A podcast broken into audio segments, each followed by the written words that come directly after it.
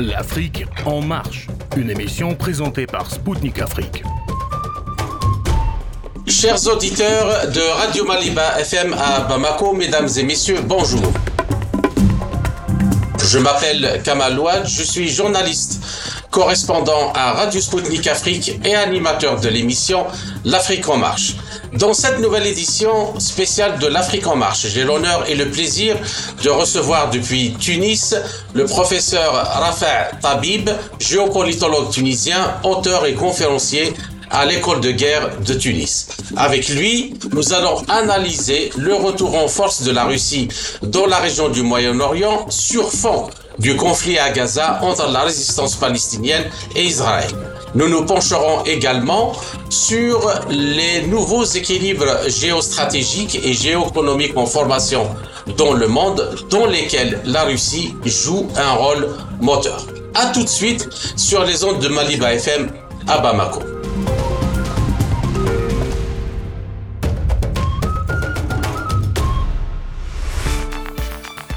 Chers auditeurs, avant de commencer l'entretien avec mon invité, permettez-moi d'abord de passer l'antenne à mon camarade Anthony Lefebvre, animateur de l'émission Zone de contact de Radio Sputnik Afrique, qui va faire le point sur certaines actualités importantes. Bonne écoute.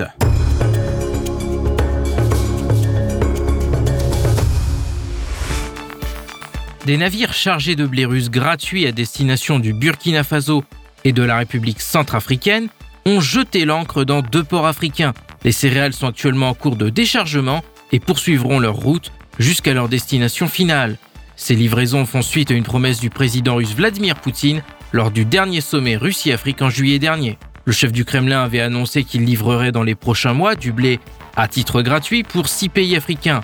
Si la Somalie a déjà reçu son blé russe fin novembre, les cargaisons de céréales à destination du Mali du Zimbabwe et de l'Érythrée sont actuellement en route. Au micro de Sputnik Afrique, Naala Aruna, secrétaire général du Front révolutionnaire pour la souveraineté de l'Afrique, a commenté ces livraisons de blé russe pour le continent africain. Les céréales que la Russie s'est engagée à livrer gratuitement à plusieurs pays africains, dont le Mali, le Burkina, le Soudan, etc., sont déjà sur le sol africain et arriveront sous peu en Centrafrique. Dans quelle mesure cette livraison est-elle importante pour les pays africains et notamment pour la Centrafrique? Nous, en ce qui nous concerne, nous faisons une appréciation globale de notre relation Afrique-Russie. Et cela est d'autant plus nécessaire que si la Russie a accepté de coopérer de façon loyale il faut le dire avec les pays africains, nous estimons que l'arrivée de ces céréales est une bonne chose à partir du moment où les pays africains, pour l'instant, les pays que vous avez cités, sont des pays euh, en lutte pour la prise en charge de l'autosuffisance alimentaire. Pour l'instant, pour euh, la Russie qui nous octroie ces céréales, cela fait partie des éléments qui vont nous permettre de prendre en charge les préoccupations de nos populations avec, euh, avec les pays qui décident d'être euh, les partenaires qui sont respectueux de notre souveraineté et respectueux de leur engagement vis-à-vis des pays africains et de façon honnête.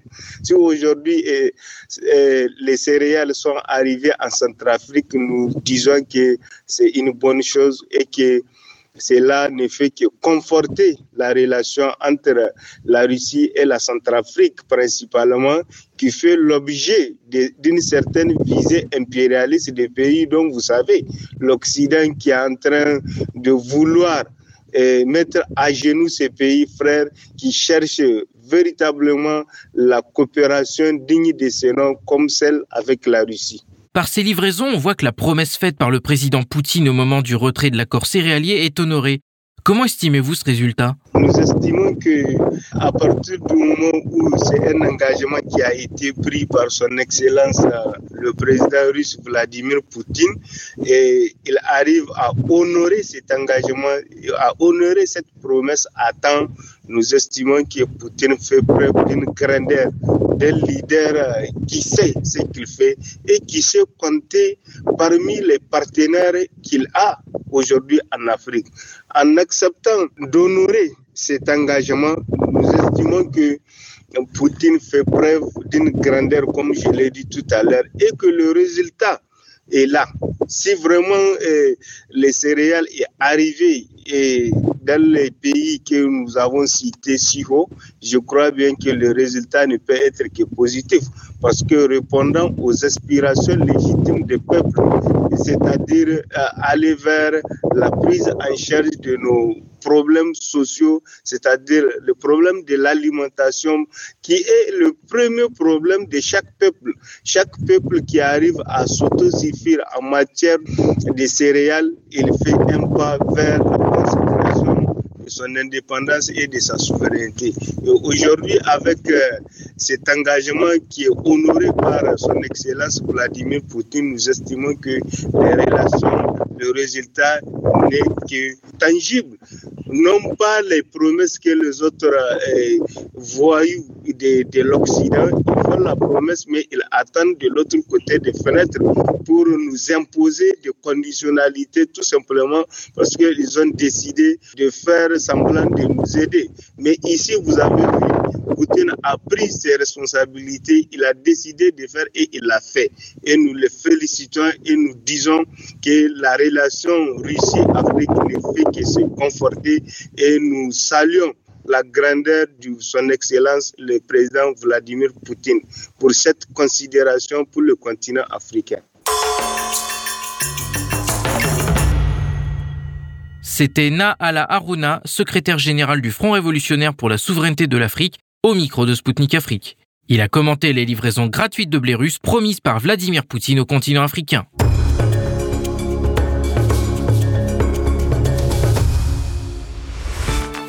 Vladimir Poutine a présidé une réunion élargie au ministère de la Défense. Il a fait le bilan des réalisations de l'année écoulée et rencontré son ministre de la Défense, Sergei Shoigu, qui lui a présenté son rapport. Le président russe a rappelé que la Russie n'entendait pas renoncer à ses objectifs initiaux de l'opération militaire spéciale. Il a également noté que les activités de l'OTAN se sont drastiquement intensifiées et que des forces armées américaines ont été acheminées vers les frontières russes. Je vous propose d'écouter tout de suite Vladimir Poutine. L'Occident continue sa guerre hybride contre euh, la Russie. Il continue une euh, guerre d'information en temps réel et, avec en livrant également des armes modernes, des systèmes réactifs, toute une série de fusées, des armes à sous-munitions et des nouveaux appareils sans pilote. Le Kremlin donc continue à recevoir des livraisons. L'OTAN continue d'être actif avec euh, des efforts significatifs et de l'aide des États-Unis, y compris sur le plan euh, technique et aérien. Euh, la Finlande, comme nous le savons, donc a adhéré à l'OTAN. la Suède prévoit de le faire et donc l'alliance se reproche de nos frontières. Pour revenir sur les déclarations du président russe, je vous présente Anne Abao, chargée de cours sur les relations internationales et les études de sécurité à l'université de Nkumba en Ouganda. Vladimir Poutine a souligné la nature explicitement agressive de l'OTAN, les prétentions à la supériorité mondiale étant directement inscrites dans les textes américains. Que pensez-vous de cette situation? Je pense que les États-Unis sont connus dans le monde entier comme acteurs militaires.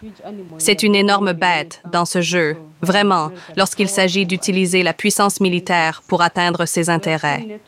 Nous avons vu l'OTAN non seulement en Ukraine, mais aussi en Libye. Nous avons vu les États-Unis intervenir unilatéralement en Irak. Nous avons vu les États-Unis en Afghanistan. Nous avons vu les États-Unis partout et n'importe quand. L'histoire des États-Unis est celle du recours à l'armée comme stratégie. L'armée et le militarisme font partie intégrante de la politique étrangère mondiale. Lorsque l'on examine la politique et la position des États-Unis dans les affaires mondiales, on se souvient de la réponse contre le Japon. Il ne s'agissait pas seulement d'une réponse militaire, mais d'une utilisation extrême de l'armement. Si l'on remonte rapidement à 2001, on se rend compte qu'en 2002, ils ont créé la stratégie de sécurité nationale. Et cette stratégie de sécurité nationale consistait essentiellement à faire passer l'Amérique en premier. Nous avons vu de très nombreux cas où l'Amérique a eu recours à des attaques préventives contre des ennemis présumés.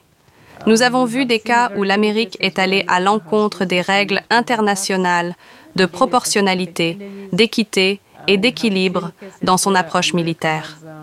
Il est certain que lorsqu'ils attaquent, ils le font pour littéralement vous faire disparaître de la surface de la Terre, pour vous supprimer de la surface de la Terre, juste pour montrer leur supériorité et leur puissance. Mais le fait que les États-Unis se soient de plus en plus déployés contre la Russie et en faveur de l'Ukraine, non pas en tant que tel, mais en utilisant un groupe militaire régional, est tout d'abord un moyen d'entraîner toute la région dans une approche militaire contre la Russie. Mais le fait que les États-Unis se soient de plus en plus déployés contre la Russie et en faveur de l'Ukraine, non pas en tant que tel, mais en utilisant un groupe militaire régional, est tout d'abord un moyen d'entraîner toute la région dans une approche militaire contre la Russie. Deuxièmement, les États-Unis souhaitent à ne pas porter l'entière responsabilité d'une défaite de l'OTAN. Lorsque les choses tournent mal, les États-Unis peuvent dire ⁇ Ce n'est pas moi qui ai perdu, mais c'est la région qui a perdu ⁇ C'était Anne Abao, chargée de cours sur les relations internationales et les études de sécurité à l'université de Nkumba en Ouganda. Elle a commenté les déclarations de Vladimir Poutine lors de sa réunion élargie au ministère de la Défense.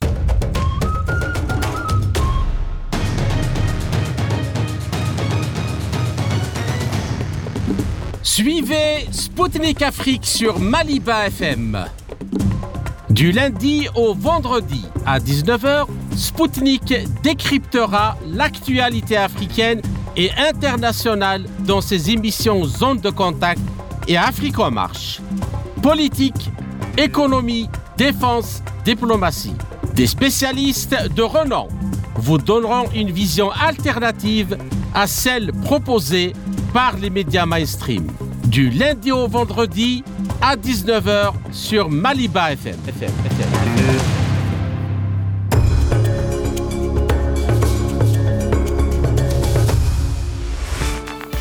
Le chef de l'État russe a effectué le 7 décembre une tournée dans deux pays majeurs du Moyen-Orient. En effet, après une première escale à Abu Dhabi où il a rencontré le président des Émirats arabes unis, Mohammed Ben Zayed Al Nahyan, Vladimir Poutine s'est envolé vers l'Arabie saoudite où il a eu des discussions avec le prince héritier du trône, Mohammed Ben Salman Arya. Le président russe était accompagné d'une imposante délégation formée outre le ministre des Affaires étrangères Sergei Lavrov, le premier vice-premier ministre André Belousov et le vice-premier ministre Alexander Novak, le ministre de l'Industrie et du Commerce Denis Manturov, la gouverneure de la Banque centrale de Russie, Elvira Nabiulina, le directeur général de Roscosmos, Yuri Borisov, le directeur général de Rosatom, Alexei Likhachev, et enfin le PDG du fonds d'investissement direct russe, Kirill Dmitriev.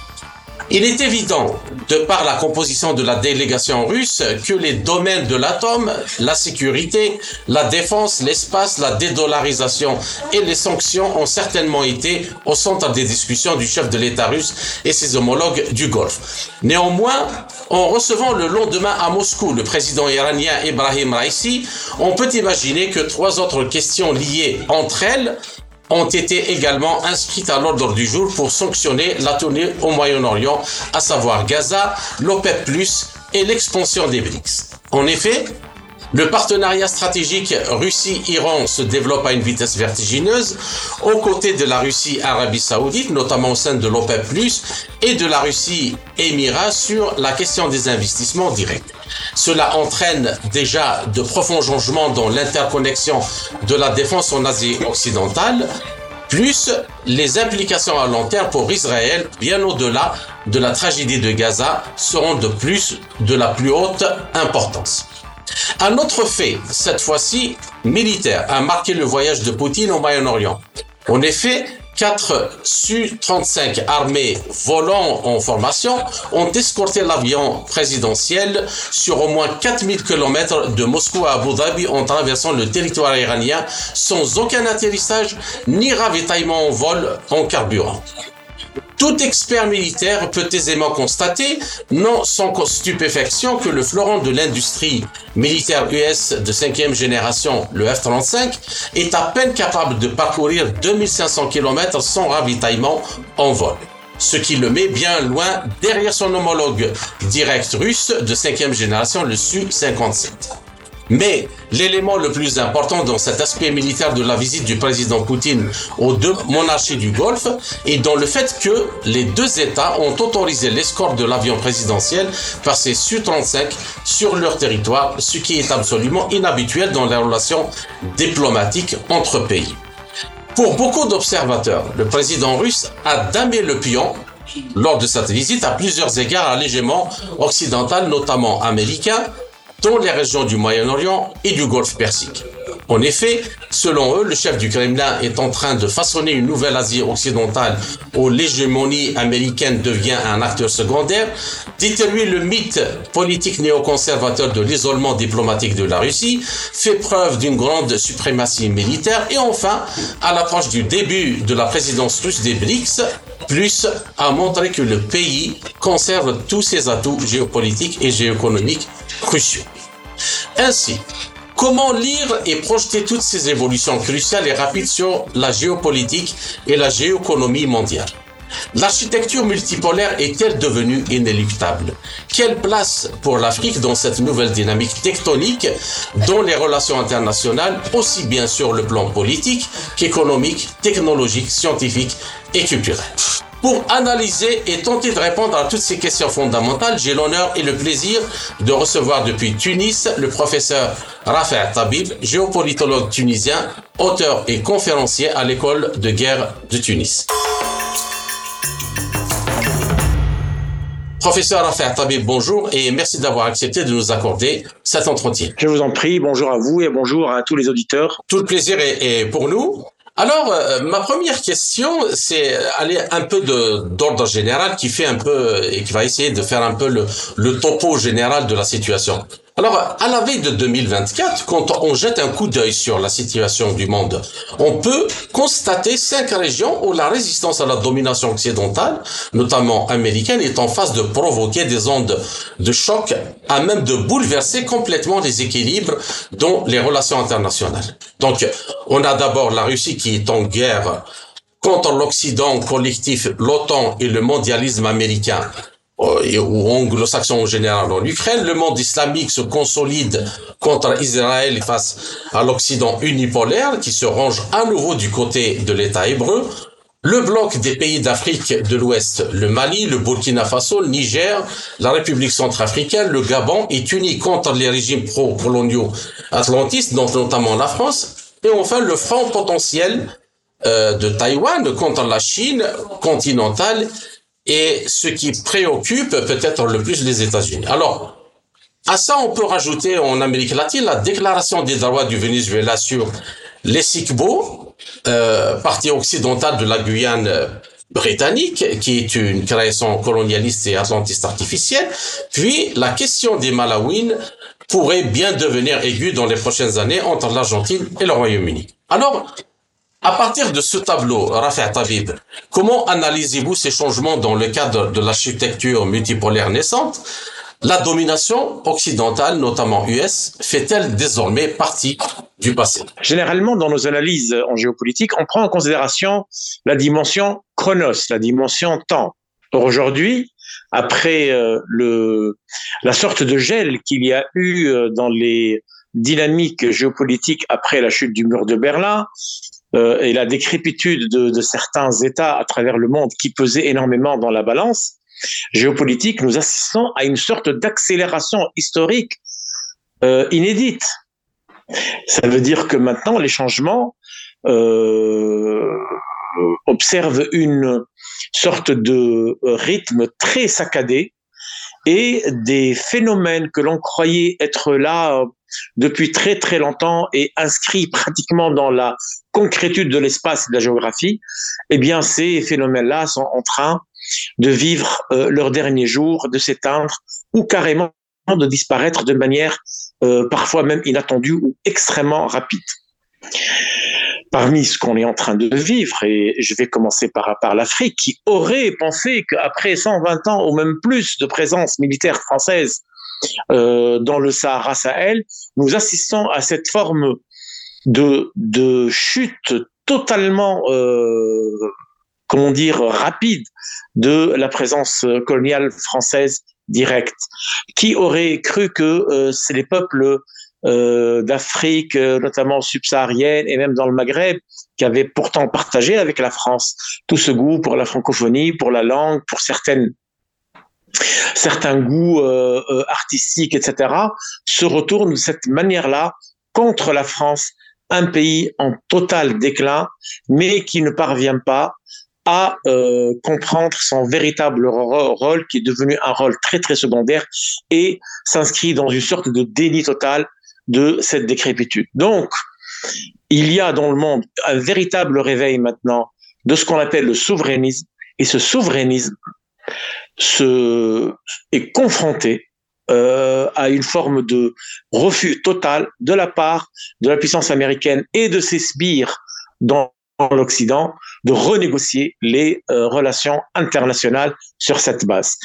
Et bien sûr, dans cette euh, forme de reconversion qui est en train de, de traverser comme une lame de fond l'ensemble du monde, il y a, il y a des, euh, des attitudes et des alternatives qui essaient de, de s'imposer et qui prennent des noms tels que par exemple le multiralisme. Le multiralisme, c'est le choix euh, qui a été fait aussi bien par l'Arabie saoudite que euh, par les Émirats pour garder une certaine distance par rapport aux Américains qui se sont montrés, il faut le rappeler, il y a quelques années, notamment avec l'Arabie saoudite lors de la visite du, prince Mohammed Ben Salman à, Washington, euh, et lorsqu'il a été reçu par le président euh, Trump, cette manière dévalorisante, cette manière qui voudrait présenter les autres comme étant de simples euh, porteurs de, de chèques que les Américains peuvent mettre à profit quand ils veulent, de la manière qu'ils veulent, et en plus de ça, dans une sorte de dénigrement de leur être et de leur statut. N'oublions pas que dans la région du Golfe, par exemple, euh, les, les, deux pays alliés, à savoir l'Arabie saoudite et les Émirats arabes unis, ont conduit une guerre au Yémen euh, qui s'est achevée sur euh, une défaite stratégique de ces, de ces deux pays face aux rebelles Houthis. Et s'il n'y avait pas eu l'intervention euh, de la Chine pour pouvoir ramener autour d'une table de négociation l'Iran et l'Arabie saoudite, peut-être que cette guerre aurait pu euh, tourner ou prendre une tournure beaucoup plus euh, grave pour les, les, deux, les deux armées du, de la péninsule arabique. Donc, il est évident que maintenant, de plus en plus, les, les Saoudiens, autant que les Émiratis, sont en train de remarquer que euh, le soutien américain qui leur avait été euh, assuré lors de cette guerre au Yémen n'a pas servi euh, beaucoup ces, ces, deux pays. Et au contraire, aujourd'hui, ils remarquent que chaque fois que la Russie intervient n'importe où dans le monde aux côtés d'un allié, eh bien, elle assure au moins à ses alliés un véritable soutien et généralement ça se déroule de, manière très positive pour les alliés russes. Donc euh, il est normal que maintenant les euh, certains pays essaient de d'ouvrir des voies euh, au niveau géopolitique, au niveau diplomatique, au niveau sécuritaire, au niveau militaire avec les Russes parce que c'est un allié fiable et qui permet d'aller jusqu'au bout dans certaines euh, configurations, notamment conflictuelles. N'oublions pas aussi que la Syrie a été le terrain de prédilection de la euh, de la projection en puissance de la Russie dans le Moyen-Orient. Et là, les Russes, aux côtés de leurs euh, alliés syriens, ont montré que lorsqu'on est aux côtés d'un véritable allié comme la Russie, eh bien, le terrorisme les interventions étrangères, les euh, projets expansionnistes de l'OTAN, que ce soit euh, des pays occidentaux ou, de la Turquie, ne peuvent pas aller euh, jusqu'à leur terme. Et la Russie a été vraiment un pays qui a su euh, transformer sa présence en Syrie en un véritable projet de pacification de ce pays. Donc, les Arabes et les pays arabes dans la région sont en train d'évaluer, de tirer un bilan de tout ça, et c'est normal qu'ils trouvent dans la Russie un allié euh, qui pourrait être une véritable euh, alternative à leur euh, dépendance totale pendant des décennies à la puissance américaine. D'accord. Au niveau du monde. Oui. oui. Par rapport à ça, justement, je voulais euh, embrayer un peu sur la question des BRICS, et puis je vous laisse je vous laisse euh, continuer votre développement. On a les cinq pays du BRICS dirigés par euh, le duo euh, Russie-Chine qui vont ouvrir leurs portes à, trois, ces trois justement grandes puissances d'Asie occidentale, à savoir l'Iran, l'Arabie saoudite et l'Émirat arabe unis le 1er janvier 2024. Alors, ces pays, vous venez de le dire euh, maintenant, euh, certainement, ils y voient euh, une plateforme exceptionnelle pour des marchés plus larges et, susceptibles d'accompagner une vague d'investissement et d'échanges technologiques.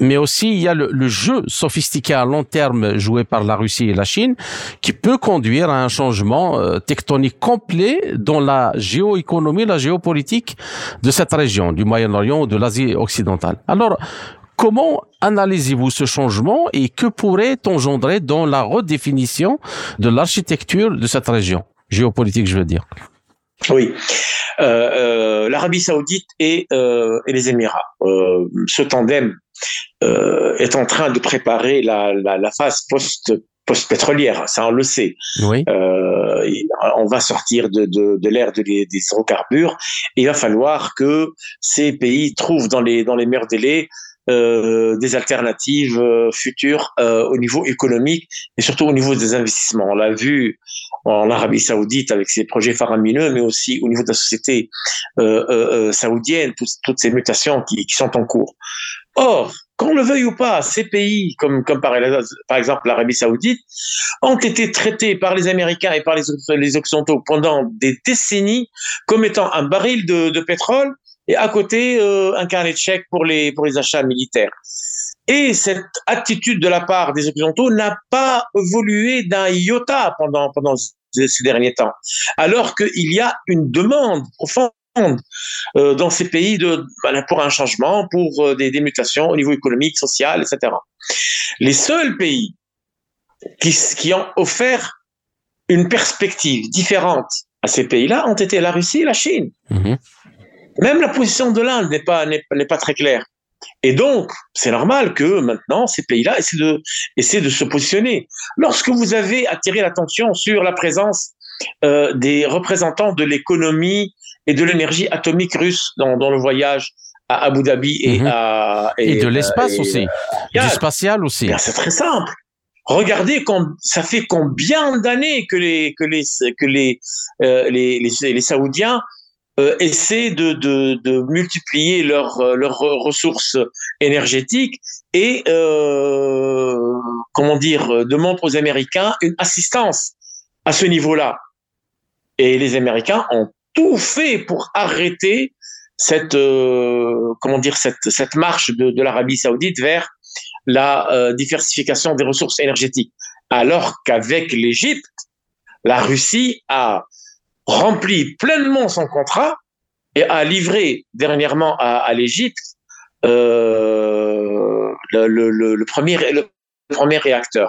Et donc l'Égypte est devenue membre du club euh, très restreint des, des pays euh, des pays. Euh, une, si je me rappelle bien, je crois que c'est un, c'est une centrale de quatre réacteurs en, en même temps et qui va mhm. prendre dix, dix, années de construction, de formation et, et tout pour l'Égypte. Oui, mais vous, vous imaginez que l'Égypte maintenant, qui est un pays situé à la croisée des, des, des grandes voies maritimes et qui est en face de l'Europe, va avoir énormément de main-d'œuvre, énormément d'ingénieurs, énormément de, de, de, de, de terrain pour, le, pour les industries, et en plus de ça, de l'énergie qui ne coûte pas cher. C'est la Russie, en fait, qui a donné cette clé euh, de l'avenir à, à l'Égypte et ça a été apprécié énormément au niveau de la société égyptienne et dans l'entourage euh, arabe de l'Égypte. L'Arabie saoudite a pratiquement les mêmes rêves, mais malheureusement, avec les Américains, ça n'a jamais été euh, un accord conclu clairement avec euh, un, véritable engagement américain. De même, maintenant, je prends l'exemple iranien, qui est très très différent de la configuration euh, euh, des pays arabes du Golfe. L'Iran, c'est un pays qui a une très ancienne euh, coopération avec avec la Russie. Et on a remarqué que pendant les périodes les plus difficiles, là où on a fait des pressions énormes, où le monde entier pratiquement était contre contre les Iraniens et imposé des des embargos à, à, à, par par dizaines, eh bien le seul pays qui n'a jamais arrêté sa coopération à tous les niveaux avec la avec avec, avec l'Iran, ça a été la Russie. Vous savez, pour les Arabes, la question de la symbolique et la question de la parole donnée est très très importante. Euh, nous, nous sommes très très différents de certaines sociétés, telles que par exemple l'Occident, où c'est l'empériocriticisme, où c'est euh, euh, le pragmatisme qui, qui domine. Non, non, dans, dans nos pays, cette manière de, de traiter dans le respect, mais aussi dans le respect de la parole, est très très importante. Et là, je pense que les euh, les pays du Golfe ont commencé à se, détourner de l'Occident et euh, d'aller maintenant vers la diversification, ce qu'ils appellent eux le le le le, le multi euh, euh le multilatéralisme. C'est uniquement parce que ils se sont rendus compte qu'ils sont ils peuvent être gagnants dans des configurations totalement différentes avec la configuration euh, qui est née depuis les années 40. Ça veut dire cette euh, alliance entre guillemets euh, entre l'Amérique et l'Arabie saoudite. D'accord. Bien. Alors euh, maintenant, j'aimerais vous poser, euh, professeur euh, Tabib, une dernière question sur ce qui se passe actuellement au Proche-Orient. Peut-on dire que la guerre entre le Hamas et Israël s'achemine vers une nouvelle escalade avec le déclenchement probable d'une réponse concertée de ce qu'on appelle l'axe de la résistance. Et dans ce cas, est-ce la fin de l'hégémonie américaine dans la région euh, du Moyen-Orient? Bon, je qualifierais cette guerre d'israélo-américaine. C'est euh, euh, visible, c'est très manifeste sur le terrain. Alors, est-ce que ça va aller vers une confrontation globale, un clash généralisé? Non, les Américains, c'était clair. Le 1er janvier, les les, euh, les attaques des Israéliens doivent s'arrêter et, et, on va passer, comme dit euh, si bien euh, autour de, de, cette question le, le baron von Clausewitz, la guerre n'est qu'une continuation de la, de la, la politique, politique, mais avec d'autres moyens. Bon, la politique, maintenant, je pense qu'à partir du 1er janvier, va prendre le, le, dessus et je pense que les Américains vont essayer de euh, limiter les dégâts d'abord, parce que on n'est pas en train de voir les véritables dégâts non, qui, euh, qui ont eu lieu dans, dans, cette, euh, dans cette guerre. D'abord, il y a eu les dégâts au niveau symbolique. L'Occident se sort totalement, totalement, euh, comment dire, euh, décrédibilisé de cette guerre. Il n'y a au, plus aucune crédibilité de l'Occident. Mais quand je dis de l'Occident, je parle pas seulement des régimes. Je parle des régimes, des associations, des, des grandes, euh, comment dire, des, des, des grandes ONG euh, euh, des droits de l'homme, etc., qui ont perdu toute légitimité, toute crédibilité auprès euh, de l'ensemble des peuples, y compris des peuples occidentaux. Deux, euh, les gens euh, sont en train d'observer qu'en fait Israël a été une euh, a été un, un, mensonge énorme, énorme. Moi, je me rappelle ce qu'on nous disait sur cette barrière euh, entre d'un côté la, la, bande de Gaza et les territoires occupés. On nous disait que euh, il suffit qu'un insecte passe et on connaît même son ADN.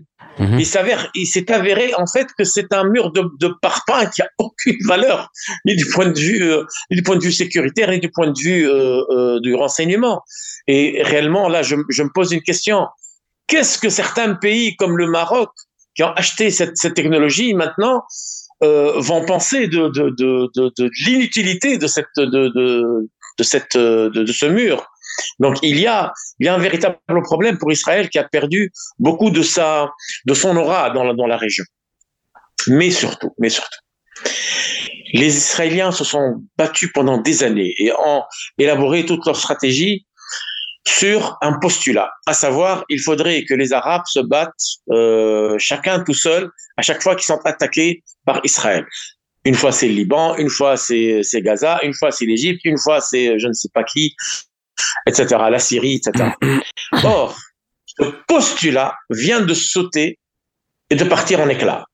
C'est la première fois depuis 1973 que les Israéliens se trouvent devant une situation qu'ils n'avaient jamais imaginée parce qu'ils étaient dans le déni total, en face d'une unité de toutes les, de toutes les, euh, ce qu'on appelle l'axe de la résistance et de donc de toutes les les zones de, de, conflit qui sont maintenant non pas sur des territoires lointains mais carrément sur la frontière des territoires occupés, avec bien sûr deux pôles qui sont très très importants et qui ont toujours pesé dans les dans les conflits arabes, à savoir le Yémen, qui n'a jamais été défait, même par des pays arabes extrêmement puissants, je parle ici de l'Égypte à un certain moment, et par la résistance irakienne, qui a pu damer le, le pion au plus grand projet soutenu par les États-Unis, par Israël, Ah qui s'appelle Daesh. Donc, donc, il y a une véritable peur maintenant que, une fois sorti de, cette période de carnage qui va s'arrêter euh, au début de l'année, les Américains ne puissent pas trouver leur marque afin, un, de limiter les, dégâts et surtout de ne pas perdre pied en Syrie et en Irak à cause d'une euh, d'une guerre qui a été déclenchée par Israël contre le Hamas. Il y a bien sûr dans les dans les rapports, vous savez, entre alliés, il y a des alliés qui vont aller jusqu'au bout avec vous, mais il y a des alliés et ça c'est très connu dans la dans les études américaines. Les Américains ne soutiennent jamais leurs alliés ni au début ni jusqu'au bout. Ils interviennent pendant une certaine période le jour où s'arrêtent leurs intérêts. Et puis, comme on, et puis, comme ils disent euh, souvent, ils n'aiment pas les losers. Ils, ils, ah oui, n'aiment pas, ils n'aiment pas quand euh, le, leur stratagème ou leur stratégie ne fonctionne pas. Ça, ils aiment toujours gagner, chose qui malheureusement pour cette fois-ci encore une fois, après le Vietnam, le, l'Afghanistan, l'Irak et, et, la Syrie, euh, on s'achemine bien vers une, une défaite cuisante. Ainsi euh, s'achève euh, la première partie de notre entretien. Chers auditeurs, je vous retrouve en compagnie de mon invité, le professeur Rafa Tabib, pour la seconde partie de notre émission après une courte pause musicale. À tout de suite.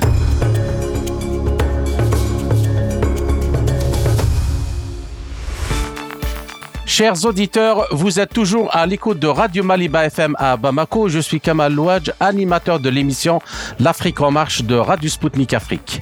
Je rappelle que mon invité est aujourd'hui le professeur Rafa Tabib, géopolitologue tunisien, auteur et conférencier à l'école de guerre de Tunis. Professeur Tabib, je vous salue à nouveau et merci pour votre patience pour cette seconde partie de notre émission. Je vous en prie. Bien tout le plaisir est pour nous. Alors euh, maintenant, allons disons un peu dans la prospective pour euh, l'année prochaine. Alors là, j'aimerais euh, donc relever une déclaration de l'ex-premier ministre euh, britannique Liz Truss donc, d'abord, dès 2000, avril 2022, alors qu'elle était ministre des, des, Affaires étrangères, a parlé du retour de la géopolitique, c'est-à-dire dans les relations internationales, dans ce que l'on appelle, euh, le, le, voilà, le, euh, la recherche des équilibres et de la lutte dans les zones de contact entre les différentes puissances. Et puis, récemment, euh, donc, dans, lors de sa tournée américaine visant à tenter d'influencer les républicains euh, dans une perspective atlantiste pour qu'ils alluent encore plus de fonds à la poursuite de la guerre euh, euh, de l'Ukraine contre la Russie, elle déclare que l'Ukraine, Israël et Taïwan ne sont pas des guerres différentes. C'est la même guerre. Alors, c'est quand même pas n'importe lequel qui déclare ça. J'aimerais savoir qu'en pensez-vous. Et puis, à votre avis, quel est le lien organique, en tout cas du point de vue occidental, tel qu'exprimé par euh, Truss, euh, entre ces trois foyers de tension euh, internationale? Alors, malheureusement pour certains, lorsqu'on leur parle de géopolitique, euh, ils essaient d'aller vers les données factuelles de l'actualité. Ouais, à, peine, à, peine s'ils ne considèrent pas ça comme du conspirationnisme ou ou de ou ah non non non, tout est écrit, tout est écrit. Vous savez, il y a y a y a les deux grands euh, représentants de ce qu'on appelle l'école anglo-saxonne ouais. en géopolitique, à savoir euh, Sir Halford Mackinder et euh, Nicolas Spikeman, l'américain. Ouais. Et ces deux-là ont écrit tout ça, ce qui est en train de se passer aujourd'hui devant nos yeux, a été écrit il y a à peu près 120 ans par Alfred Mackinder, il y a à peu près 80 ans ou 70 ans par Nicolas Spikeman. Ce qu'on appelle le The Heartland et ce qu'on appelle le, le Rimland. Mhm. Alors le Rimland, c'est très simple. C'est justement l'Ukraine, le la, la, Palestine occupée et la et le l'ancienne ligne de Formose qu'on appelle aujourd'hui Taïwan. Mais c'est très simple. Cette idée-là de contenir ce qu'on appelle le glacis euh, euh sino-russe, eh bien, il commence par ce qu'on appelle le Rimland, ça veut dire cette euh, ligne de feu qui devrait être allumée par les Occidentaux afin de contenir le nouvel axe du monde, qui est l'axe euh, Moscou-Pékin. Et pour eux, enfin pour les, géopolitologues, surtout britanniques, euh, c'est un projet qui demeure euh, d'actualité jusqu'à aujourd'hui. Remarquez quelque chose. Moi, je dis toujours à mes étudiants, remarquez quelque chose. Lorsque on a suivi la guerre en Ukraine, qui donnait les, informations chaque jour sur le déroulement des, batailles dans le Donbass? Ce n'était ni euh, Kiev, ni euh, les, pays qui sont limitrophes, c'était toujours Londres. Ouais. Londres, parce que pour les Britanniques, c'est très simple. Ils le disent, et c'est écrit, ça veut dire qu'on ne ramène rien de nous-mêmes. Ils disent que pour contrôler le, le, le, le cœur de l'Europe, il faut contrôler la, la partie orientale et les plaines orientales de l'Europe. Parce que c'est la seule manière qui va permettre d'arrêter la poussée russe et eurasiatique vers l'Atlantique. Et les, euh, les plaines dont il parle, c'est les plaines de l'Ukraine.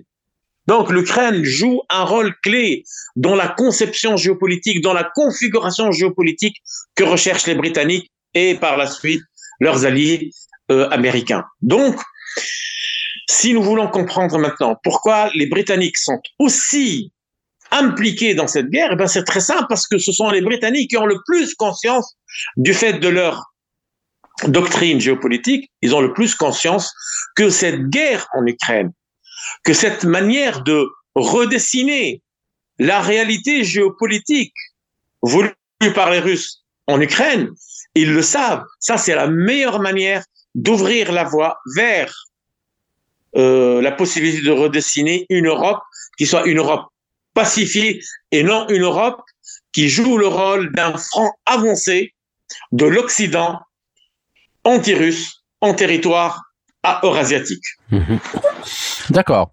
Alors, euh, euh, on a le, dans son article, et là je, je donne la parole à, un haut responsable russe, euh, donc euh, par rapport à ce qui a été dit par euh, Listrus, dans son article intitulé 2024, l'année du réveil géopolitique, donc paru dans le magazine Ravechik, le chef du renseignement extérieur russe Sergei Narishkin écrit L'année à venir, je le cite, l'année à venir, donc 2024, euh, sur la scène mondiale sera marquée par une nouvelle intensification de la confrontation entre les deux principes géopolitiques. Donc le principe anglo-saxon ou insulaire, donc qui consiste à diviser pour régner, et le principe continental directement antagoniste, c'est-à-dire unir pour diriger. Et mhm. les manifestations de cette confrontation féroce au cours de l'année à venir seront observés dans toutes les régions du monde, même les plus éloignées de l'espace post-soviétique le plus important euh, pour la Russie, il dit pour nous, et donc à l'Amérique du Sud et à l'océan Pacifique.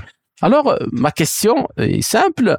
Êtes-vous d'accord avec cette analyse prospective pour l'année 2024 Et à votre avis, de quel côté euh, la balance des rapports de force va-t-elle basculer? Ah, totalement. Nous sommes en train de le remarquer.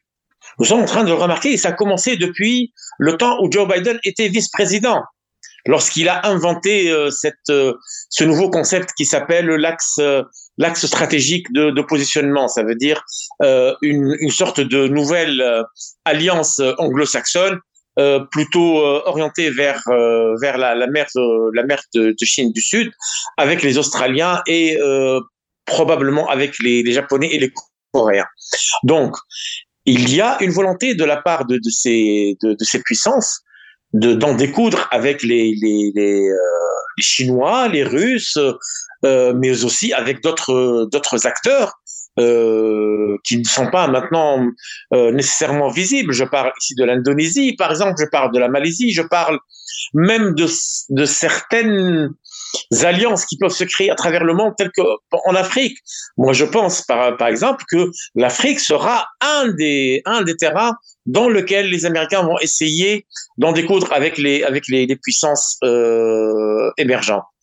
Donc, ce sera en 2024 peut-être pas le début des, des, affrontements, mais ce sera le début de euh, la conclusion des véritables alliances. Ça veut dire que, que, maintenant, même pour eux, un pays comme l'Afrique du Sud, qui a un potentiel important dans, dans en, Afrique euh, australe, eh bien, même ce pays, il va falloir restreindre un peu ses, ses, euh, ses capacités afin de redessiner une nouvelle carte mondiale dans laquelle l'impérialisme a besoin d'être présent et de profiter euh, librement des ressources de ces pays. Bien, la, dernière question justement, c'est sur l'Afrique. Mais avant d'arriver à cette question, j'aimerais bien qu'on complète un peu le tableau euh, sur ces, ces, ces, ces ces oppositions euh, géopolitiques très importantes.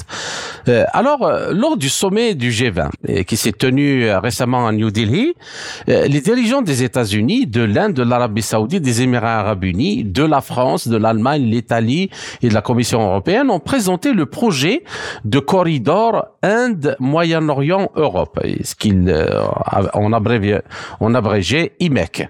Alors, il comprend une route orientale qui relie l'Inde au Golfe Persique par voie maritime, une route euh, reliant l'Arabie saoudite à l'Europe via la, Jordanie et Israël, par voie ferroviaire et maritime aussi. Et ce corridor de transport euh, multimodal comprend des liaisons ferroviaires, des câbles de données à grande vitesse, c'est-à-dire le fibre optique, et, des pipelines énergétiques entre l'Inde, les Émirats unis, l'Arabie saoudite, la Jordanie, Israël et l'Europe.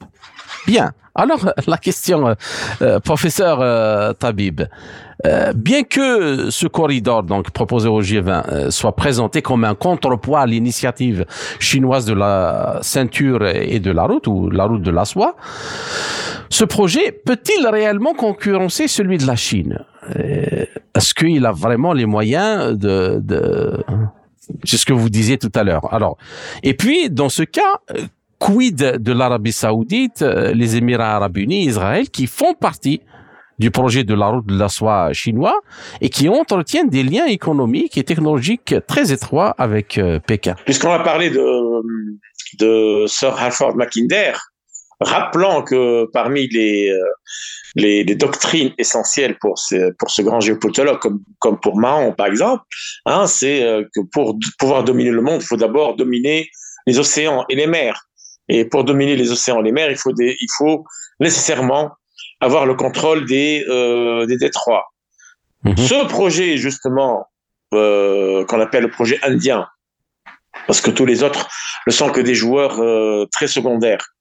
Ce projet indien, eh bien, il ne peut vivre et avoir une certaine, euh, euh, euh comment dire, valeur du point de vue rentabilité et sécurité que lorsqu'il passe par deux deux détroits. Le détroit d'Ormuz et le détroit de Babelmandeb. Babelmandeb, ouais. Bon. Alors, je vous pose une question, maintenant que vous avez la carte devant vous, et une carte très dynamique, pour ne pas dire explosive, hein Et si l'Iran demain, qui est l'allié, mais alors là, l'allié total de, la, de la Chine et de la Russie, si demain vous avez une grande puissance qui a maintenant un des plus grands ports sur euh, euh, la mer d'Arabie euh, et la mer et la mer d'Oman, qui est le Pakistan, et je parle ici du, du port de Guadara. Et si les Houthis, qui, dont on connaît les, les, les alliances au niveau régional, transforment ces deux, ces deux détroits en zone de conflit, est-ce que ce projet est viable? Ouais. Est-ce qu'il a la moindre viabilité? C'est une question qui, qui, va falloir se poser. Autre chose, c'est que le projet indien ne peut avoir lieu et, être inscrit réellement, et ça c'est une demande de l'Arabie saoudite, que lorsqu'il y a le percement d'un deuxième canal qui serait parallèle à celui du canal de Suez, qu'on appelle le canal Ben Gurion, et qui va partir de, du port de, de Eilat, qui va traverser une grande partie du Negev et, euh, et va se monter jusqu'à jusqu'au port d'Ashkelon. Euh, non, non, Ascalon. Ça c'est la route, euh, ça c'est la route euh, terrestre qui, a, qui arrive à qui arrive à Haïfa. Mais le, le, le, le, canal, il arrive entre entre la bande de Gaza et Ascalon. Uh-huh. Et là, il devrait y avoir un grand port. Bon. Maintenant, si le nord de Gaza n'est pas vidé de ses habitants et de la résistance, je, je vous poserai la question. Est-ce que vous allez mettre un COPEC dans ce, dans ce projet, sachant pertinemment qu'il est à quelques, à quelques encablures de Gaza mhm. et donc des, euh, des, des, Est-ce que ce n'est pas ce n'est pas à cause de ça justement qu'on essaye de vider Gaza de ses habitants? Non, c'est ça a été ça a été déclaré. Mhm. Ça a été déclaré parce qu'il n'y a pas que ça. Euh, vous savez, il y a beaucoup de non-dits dans les guerres. Mm. Mais bon, les géopolitologues généralement sont, ont une longueur d'avance par rapport aux autres niveaux de l'analyse. Si la bande de Gaza, si la bande de Gaza euh, est euh, en lui haute à peu près 8 kilomètres du nord vers le sud et qu'on redessine les cartes maritimes, une grande partie du gaz qui se trouve dans la mer de Gaza, dans les eaux territoriales de la mer de Gaza, va être, euh, va être appropriée par les Israéliens. Et c'est là où justement on va passer, euh, où, où, on voudrait faire passer la sortie de, de ce canal Ben Gurion. Donc moi je pense que ce projet-là, bon, il a, c'est une belle bombe euh, médiatique, c'est un effet d'annonce, mais réellement les Chinois ont imposé leur projet à grands coûts de, de financement et en Méditerranée maintenant, ils ont déjà pris une très grande euh, longueur d'avance que les Indiens, les Israéliens, les Saoudiens ne pourront jamais rattraper. Alors, euh, pour terminer l'émission, j'aimerais bien qu'on consacre la dernière question euh, à, à l'Afrique. Quelle place pour l'Afrique dans la nouvelle architecture multipolaire en formation dans le monde?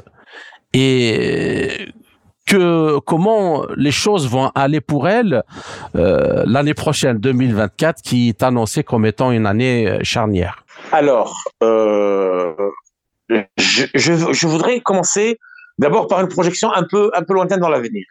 2050, nous serons 2 milliards et demi en Afrique.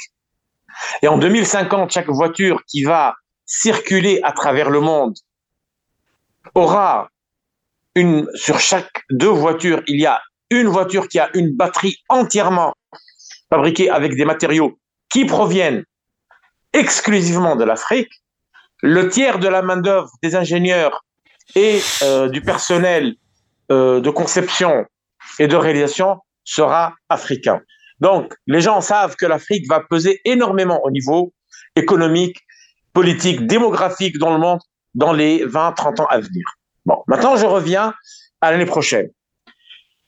Apparemment, et c'est clair, la France a perdu euh, du terrain et euh, tout ce qu'elle a pu faire miroiter comme possibilité d'intervention au Niger, maintenant, c'est totalement dépassé, c'est fini, on n'en parle plus. Mais ce qui me fait peur, ce qui me fait peur,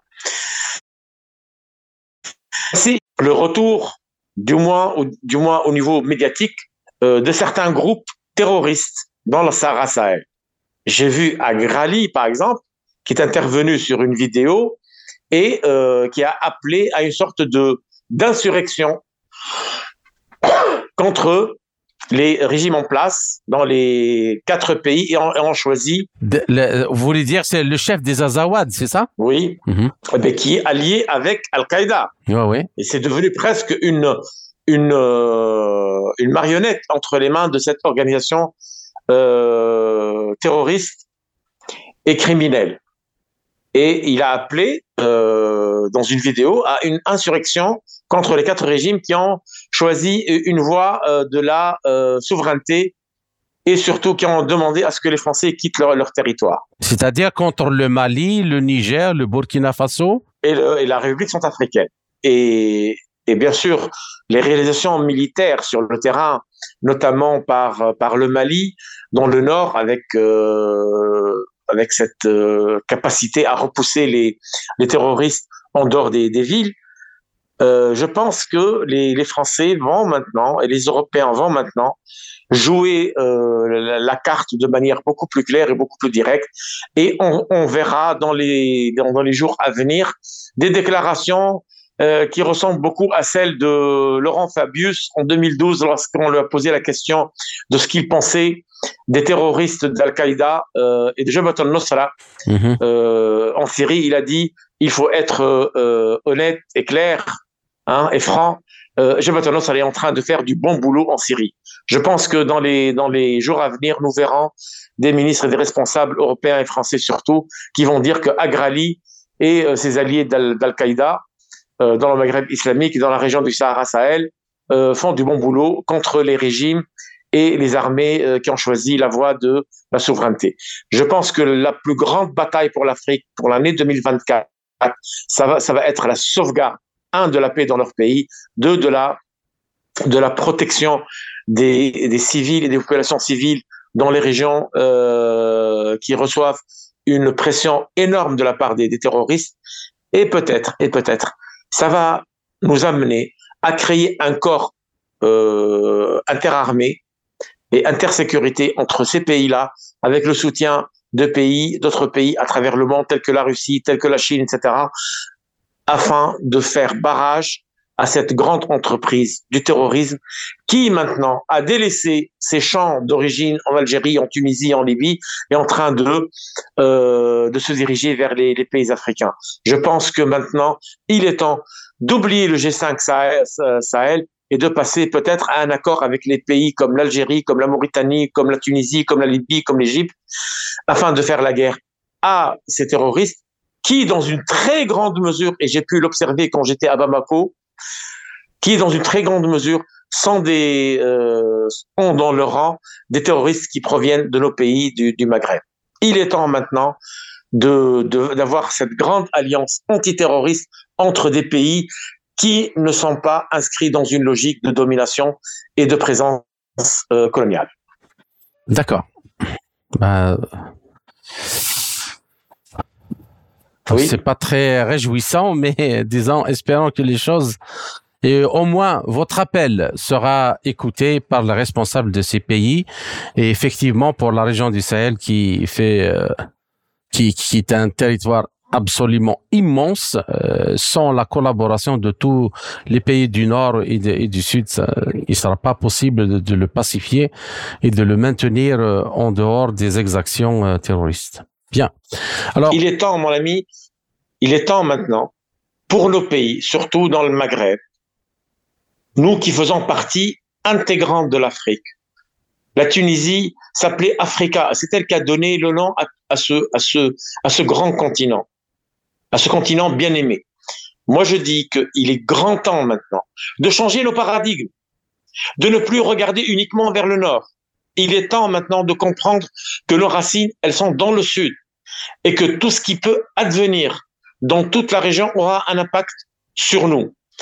Nous pourrons résoudre les problèmes du terrorisme, de la migration clandestine, de, la pauvreté, même de certains problèmes qui ont lien avec les, les questions climatiques et euh, la valorisation de nos ressources naturelles que lorsque nous mettons une grande stratégie multisectorielle, multidimensionnelle de commun accord avec nos frères du Sud. Bien, alors, euh, chers auditeurs, notre entretien arrive euh, à sa fin. Professeur Rafa Tabib, je vous remercie pour tous ces éclairages. J'espère euh, vous retrouver dans les quelques semaines à venir dans une autre émission pour traiter d'un autre sujet. Merci encore une fois et à très bientôt. Merci. C'était le professeur Rafa Tabib, géopolitologue tunisien, auteur et conférencier à l'école de guerre de Tunis. Ainsi s'achève notre émission L'Afrique en marche proposée par Radio Sputnik Afrique en partenariat avec Radio Maliba FM à Bamako. Je suis Kamal Ouadj, merci de nous avoir suivis tout en espérant avoir été à la hauteur de vos attentes. Chers amis, je vous retrouverai très bientôt pour une autre émission. D'ici là, portez-vous bien. L'Afrique en marche, une émission présentée par Spoutnik Afrique.